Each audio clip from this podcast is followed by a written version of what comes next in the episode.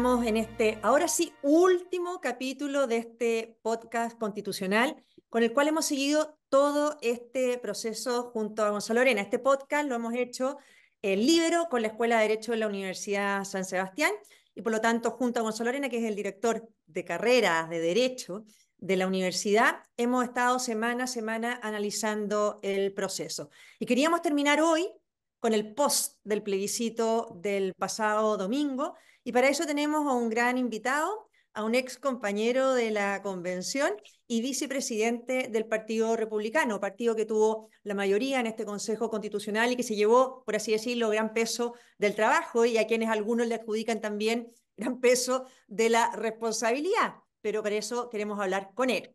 Eh, quizás partir con algo. Em, yo al menos mi opinión es que creo que la gente siempre, desde la convención y unido a lo que ha sido el gobierno del presidente Boric, siempre ha estado en contra de este proceso constituyente. Desde la convención quedó marcado el en contra y votó en contra. Ahí en el plebiscito salía, votó por los consejeros que estaban en contra del acuerdo de este segundo proceso, que eran básicamente el Partido Republicano, que era el único partido que se opuso a iniciar o reiniciar este segundo proceso, y votó en contra también ahora. Así que quizás más que derecha o izquierda lo que hay acá es un voto ciudadano en contra de esta nueva constitución o de este nuevo proceso, que quizás con la convención y con lo que ha ocurrido en este gobierno quedaron, por así decirlo, hasta acá del nuevo proceso eh, constituyente.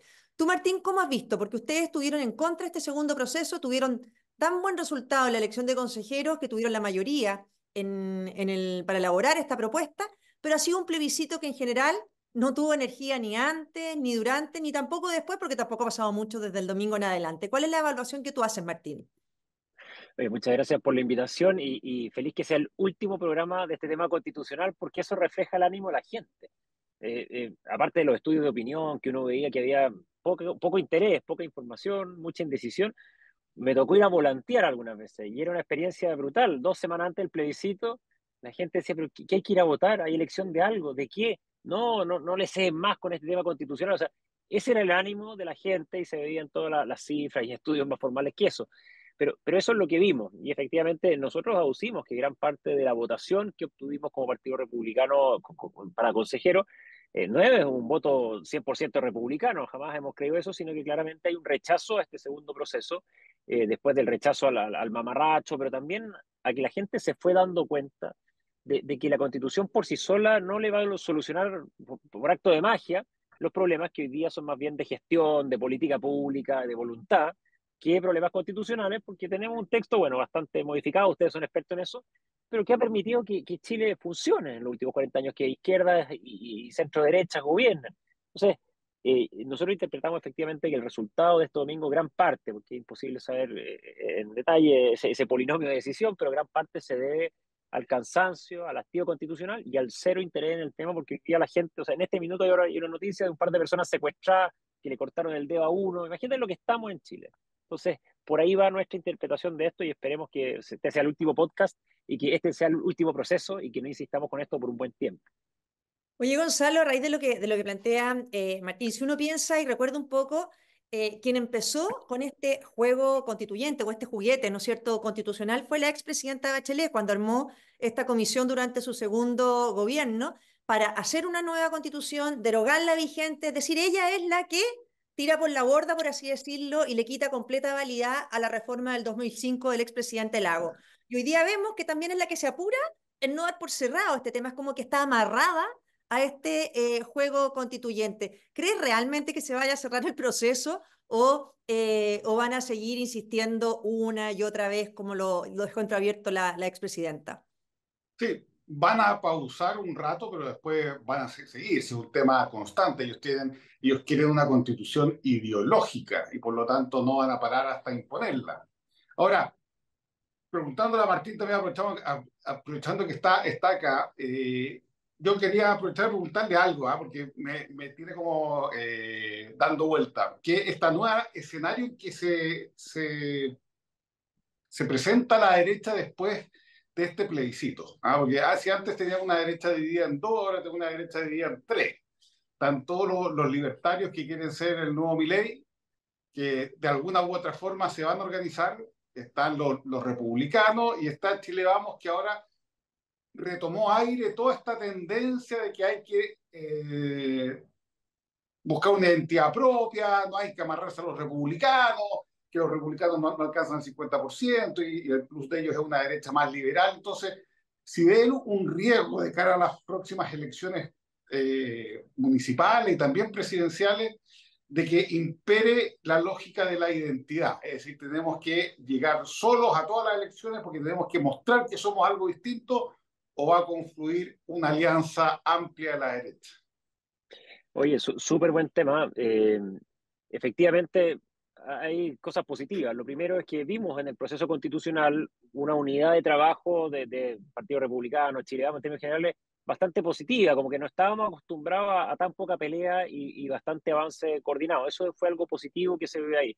Lo segundo es que lo que no quiere la gente, que como eh, participantes en política, que tenemos la mayoría de la idea en común, me refiriéndome a republicanos, Chile Vamos y mucha otra gente que se identifica por ahí, no podemos andar peleando, digamos. Si, lo que nos une es el 99% de las cosas y las diferencias, hay diferencias, y en las derechas que hay, hay libertarios, liberales, minarquistas, conservadores, una pila de cosas, pero efectivamente, si nos comparamos con el Partido Comunista y el Frente Amplio, claramente estamos a un lado de la vereda todo ello y tenemos que trabajar en conjunto. Y por eso, lo que pasó acá, en este cierre del proceso, es que tenemos una acumulación de energía política, cultural, brutal. Y está ahí. ¿Y por qué digo esto? Porque la, la campaña del rechazo pasada, que fue más que esta, dimos una batalla cultural. Ahí hacíamos campaña diciendo que hay que defender la propiedad privada, la libertad, no el monopolio estatal, eh, la unidad nacional, la familia, qué sé yo. En esta, en menor medida, también se dio. O sea, hay un proceso cultural, y, y para que quede claro que existe, tuvimos a todo el Partido Comunista del Frente Amplio defendiendo una constitución que habían ninguneado por 30 años, firmando un acuerdo por seguridad, control migratorio hasta Lautaro Carmona. Y Sulsa diciendo que la constitución vigente no es nada tan mala. Entonces, de, verdad, acá hay una energía cultural, hay un vuelito cultural y muy importante, muy favorable. Y, y aquí el peligro está efectivamente en que las derechas, sumando todas estas fuerzas muy diversas, se canibalicen precisamente porque el, el, típico defecto chileno, que todos quieren ser presidente, todos quieren ser senadores, entonces es una cosa, y muchos de ellos, por supuesto, sin dedos por piano, muchos sí, por supuesto, hay muy buenos candidatos, pero acá tenemos que tener un nivel de conducción política, de grandeza brutal. O sea, acá hay un riesgo, sí, que las derechas se peleen, que no logremos encauzar, no te digo en un proyecto único, pero, pero sí dejemos un poquito de lado las diferencias y unemos la voluntad para batallar contra ese totalitarismo de izquierda que nos quieren imponer y que quedó por escrito el proceso 1.0. Puede que me largue, pero es que este punto es esencial. Y aquí se va a probar la conducción política de republicanos, de la UDI, de RN, de Opoli, en fin, y otras fuerzas que puedan haber que se identifiquen con esto y otras que puedan salir quizás. Y vamos a ver si están preparados para el momento que tiene Chile. Si seguimos en una pega buena, bien hecha desde el punto de vista político-cultural, podemos empezar a encauzar el camino. Hoy día seguimos topando fondo, digamos.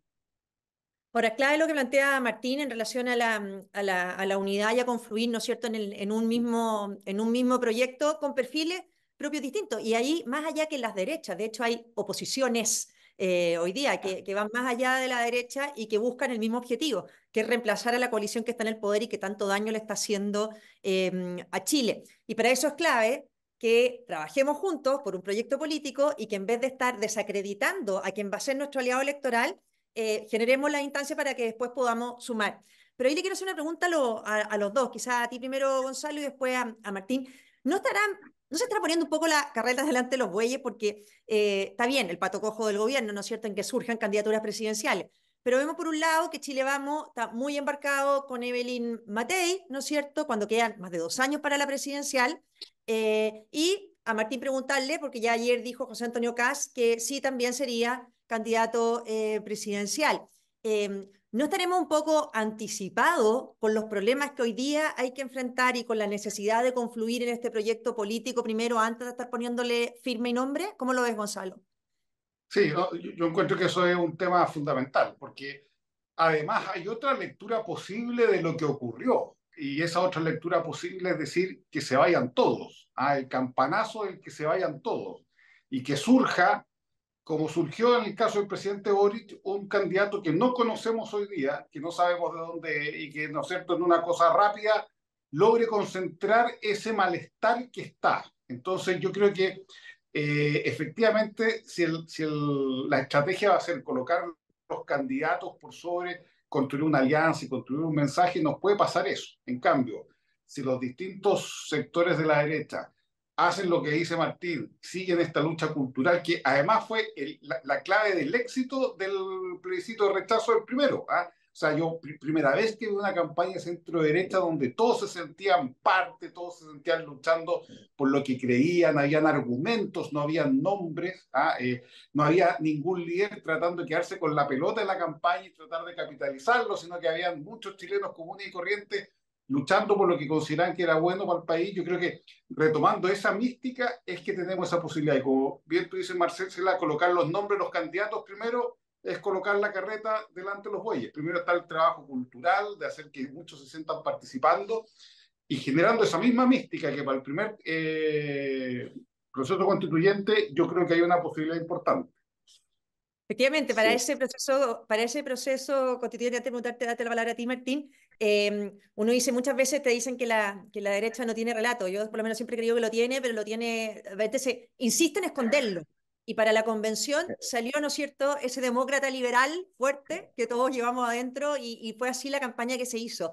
¿No es prematuro, Martín, que el Partido Republicano, sé que José Antonio Cas diga que va a la elección presidencial y que incluso diga que no va a primaria? Tú eres vicepresidente del Partido Republicano, ¿no es, un poquito anticipado? Es una pregunta. No, no, sí sé, sin ponerme en aprieto, pero o sea, es como bastante obvio que yo creo que es probable que vaya, digamos, ya, por no sé si por costumbre, por reiteración o por su primer lugar que está en la encuesta, pero yo sí creo que anticipar una carrera presidencial es, negativo, ¿ah? ya sea de él, de la alcaldesa Matei, del alcalde Carter, de quien sea. Eh. ¿Por qué? Porque efectivamente e, esta hormona electoral, este nerviosismo, se va transmitiendo también a, la elección municipal, que es brutalmente grande y amplia, eh, y, por tanto se van generando roces entre estas fuerzas que tenemos que tener en coordinación, en paz y en armonía. Además que también desde el punto de vista político comunicacional hay un desgaste, hay que manejar ciclos acá. Esto estar siempre en alta es una cosa que ya está demostrado que es un error. O sea, el político que pretende estar todos los días en el matinal durante dos años por una elección en dos años más es que no entendió nada. O sea, hay, hay muchos factores que yo sí creo que no conviene anticiparse y, esperemos que, que, muchas figuras hoy día tengan un ciclo de, baja, de reflexión y con otro tipo de split que yo creo que es lo que al menos por nuestra parte se va a empezar a ver. Hay que cerrar ahora un proceso, por supuesto, pero ya en Chepasco y de nuevo se resetea eh, un poco el ambiente comunicacional. Sí, sí eh, lo que usted está diciendo eh, es, fundamental, digamos, en cuanto a esta batalla cultural del posicionamiento, en que estamos hoy día, de, no soltarla, de que las personas efectivamente en estos procesos ya fueron entendiendo que, que, lo políticamente correcto, y que dice Marcela muy bien, porque vemos muchos políticos que tienen buenas ideas y que, y que piensan, pero al momento de responder en público hay una cosa morfa en el mensaje, y como que esconden la pelota de lo que creen.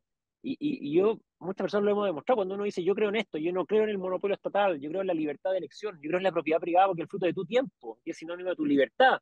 Y se lo explicamos. Eh, yo, yo le dedico una vez a la semana al menos a hacer charlas en poblaciones de educación cívica, una cosa muy básica, dura 30 minutos. Pero la gente entiende al tiro, si hay que explicárselo sencillo. Y es un relato eh, liberal en cuanto a la libertad, centrado en la persona, el esfuerzo personal, y, y todo eso la gran mayoría de la gente de trabajo piensa así. Pero cuando escucho de repente a personas hiperderechas eh, y que el 90% de su respuesta es el Estado, es que no estamos entendiendo algo, digamos. Y ahí yo creo que efectivamente estos procesos nos han ayudado, pero tenemos que seguir, seguir adelante y nos queda bastante camino por recorrer. Oye, Gonzalo, el gobierno parece que tenía una minuta preparada para el post del domingo eh, y es bastante insólita porque ¿en qué minuto el gobierno puede pretender creer que lo que se hizo fue votarle a favor de su reforma tributaria y previsional. O sea, termina el plebiscito y al día siguiente salen diciendo ahora que la derecha y la oposición se sume a nuestra reforma previsional y a la tributaria. ¿En qué parte pueden haber entendido que era eso lo que se estaba votando y que la gente le estuviera diciendo a favor? O sea, las reformas que eran malas antes del domingo siguen siendo malas al día siguiente. El gobierno que está en deuda con toda la solución de los problemas más graves de Chile sigue estándolo al día siguiente. Eh, trataron infructuosamente de cambiar la agenda y claramente no han podido porque la agenda una y otra vez se les viene encima, ¿o no? Sí, o sea, claramente esto demuestra que en este gobierno no va a pasar nada. O sea, los próximos dos años, no, si, si esta es la lógica, no vamos a llegar a ningún acuerdo en nada, va a ser un gobierno absolutamente estéril eh, y nos va quizá a dejar en una posición institucional aún más grave que cuando asumió este gobierno.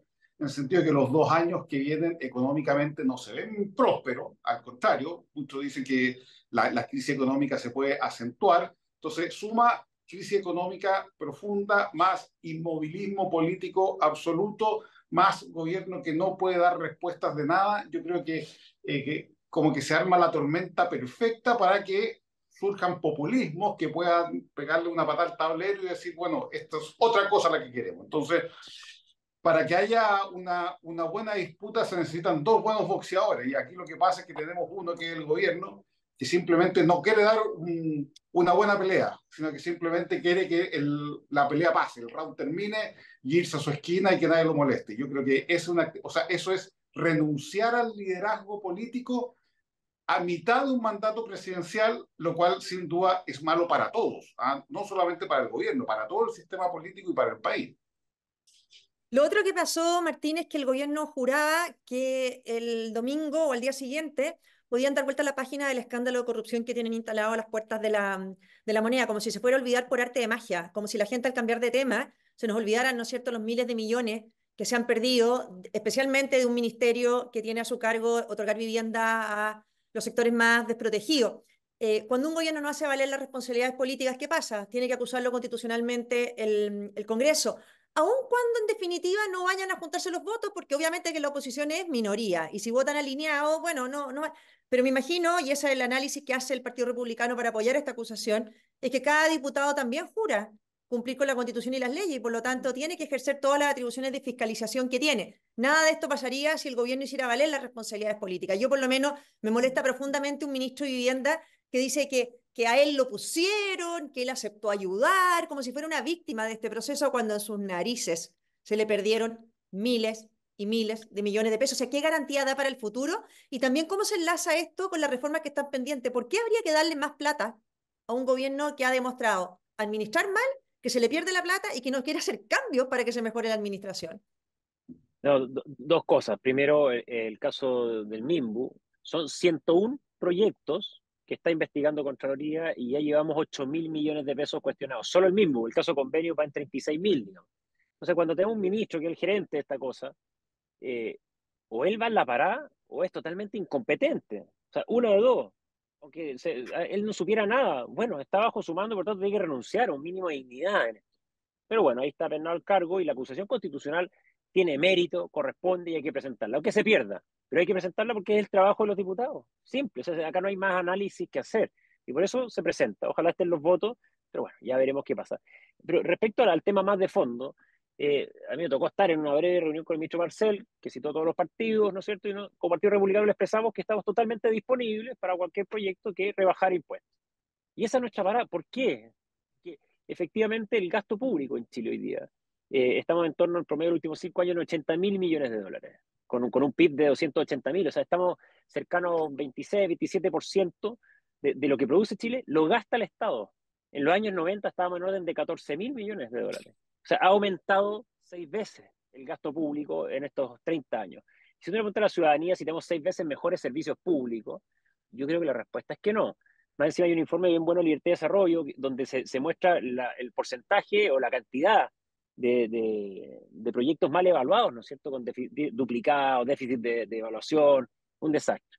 Más los casos de corrupción. Entonces, cuando el, gobierno plantea una reforma tributaria para subir impuestos, cuando además estamos con un 10% de cesantía eh, los despidos por necesidad de la empresa entre el año pasado y este año aumentaron 14 puntos. O sea, eh, no da. Hoy día lo que el Estado tiene que hacer es poner estímulos pro inversión, volver al food, eh, depreciación inmediata, baja de impuestos, chutear impuestos para adelante para que la gente vuelva a invertir, para que se quede empleo. Pero ellos no insisten en aumentar impuestos y complicar más el sistema tributario, que claramente lo que hay que hacer es simplificarlo. Entonces, las reformas son malas, da lo mismo lo que hace el domingo. Eran malas, sigue siendo malas. Lo mismo que aumentar el impuesto a los trabajadores, porque es un impuesto, que esa plata que quieren quitarle de, de, la AFP, digamos, que va a ir al Estado y el Estado lo va a redistribuir, es un impuesto.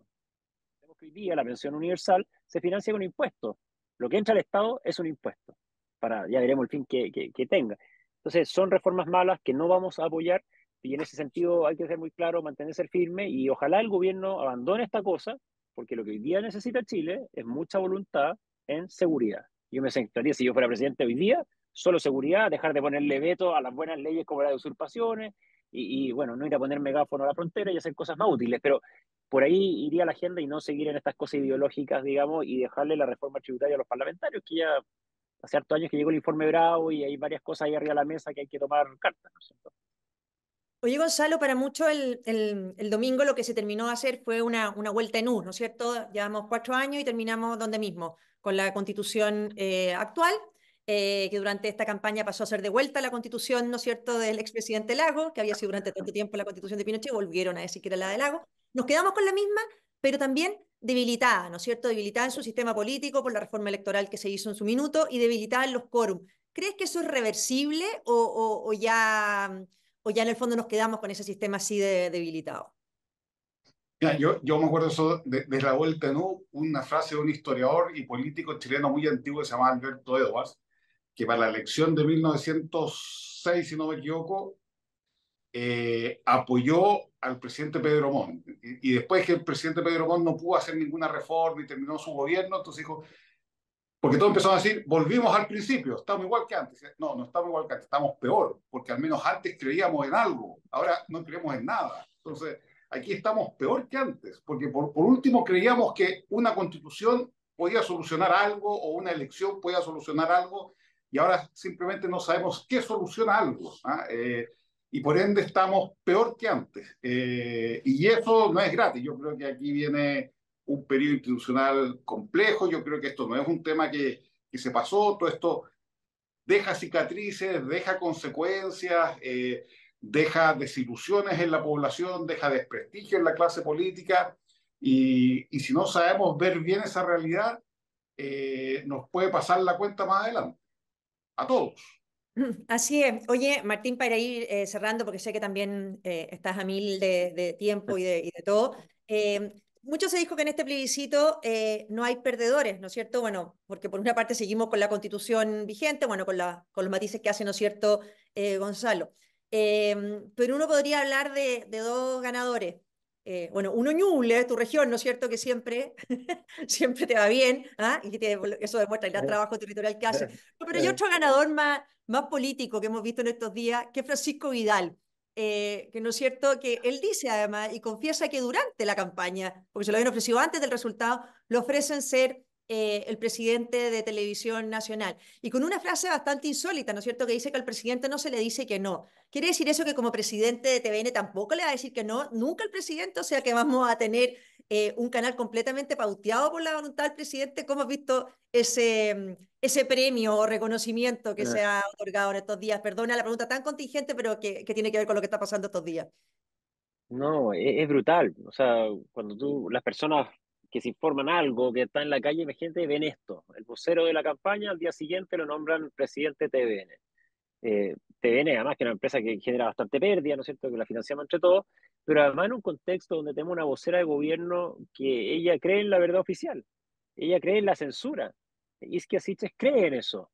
Eh, ¿Qué nivel de coordinación, por lo mismo que tú dices, vamos a tener? ¿Qué nivel de operación política?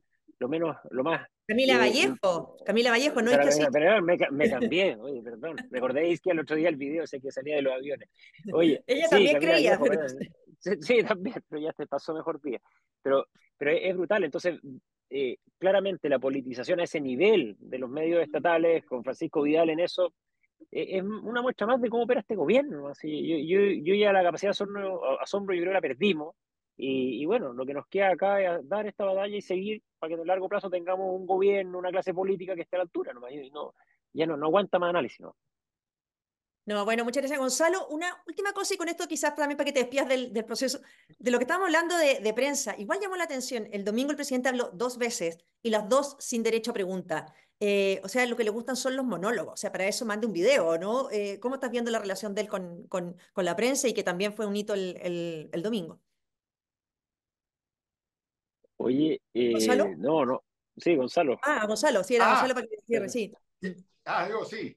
Eh, bueno, él es lo que es, o sea, demuestra un, un grado además de frivolidad por parte de las decisiones del gobierno que es gigantesca, porque además de esto de no recibir preguntas, colocar a Vidal es en un momento en que se supone que él tiene que lograr acuerdos con la oposición, es simplemente decir, no quiero llegar a ningún acuerdo. Aquí lo, lo, lo, que voy a hacer es tener un destructor y les va a disparar todo el día. Entonces, ¿cómo no darse cuenta que las, los hechos, o sea, los actos tienen consecuencias? ¿ah? De que si uno hace A, la consecuencia más probable es que ocurra B. Eh, pero es como el pensamiento mágico, ¿ah? de decir que si hay A, igual se puede hacer B. Entonces, eso realmente muestra eh, simpleza en, en, la estrategia política que es grave porque nos va a llevar a peleas que son totalmente evitables. ¿ah? O sea, hoy día que la oposición diga no aprobamos ningún nombramiento más, ni de Corte Suprema, ni de Contralor, etcétera, eh, sería totalmente entendible, porque es la única forma de decir, oye, yo quiero un canal público que sea para todos y no que sea el, la cámara de campaña para los próximos dos años del gobierno pero parece que ese, ese escenario como que no lo manejan, no, no se dan cuenta que A viene B. Está muy bien. Oye, Martín, muchas gracias a ti por acompañarnos en este último capítulo del podcast constitucional y muchas gracias a todos los que nos han acompañado y escuchado y visto durante eh, todo este, mm, este proceso.